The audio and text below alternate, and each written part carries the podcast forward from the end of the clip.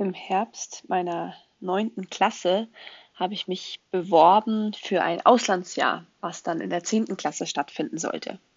Das tat ich aus meiner Erinnerung zumindest heraus ähm, auf Wunsch meines Vaters hin. Ich habe mir da gar nicht großartig darüber Gedanken gemacht, ähm, was das eigentlich für Konsequenzen hat oder was es bedeutet, dann ein Jahr im Ausland zu sein. Ähm, ich fand den Gedanken grundsätzlich gut, war dem nicht abgeneigt, ähm, aber es war auch jetzt nicht was, wo ich sagte, oh, das muss ich unbedingt machen, das will ich auf jeden Fall erleben, ähm, sondern hey, ich probiere einfach mal, ob mich eine Organisation nimmt und ob das dann klappt. Ähm, und damit bin ich sehr entspannt in diese Bewerbungsphase eingestiegen und habe auch, glaube ich, nur zwei Bewerbungen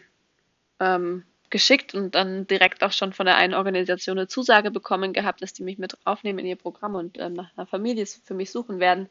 Ähm,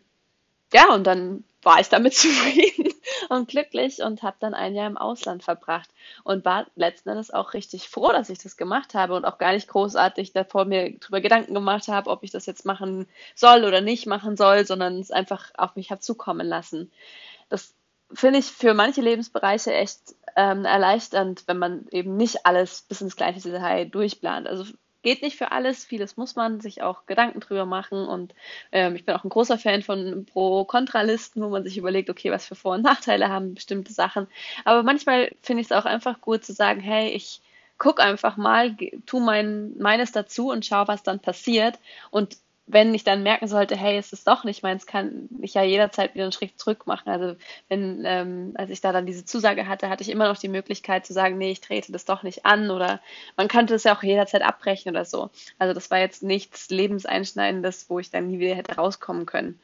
Aber so in diesem Zusammenhang, in diesem Kontext fand ich das ähm, richtig gut, einfach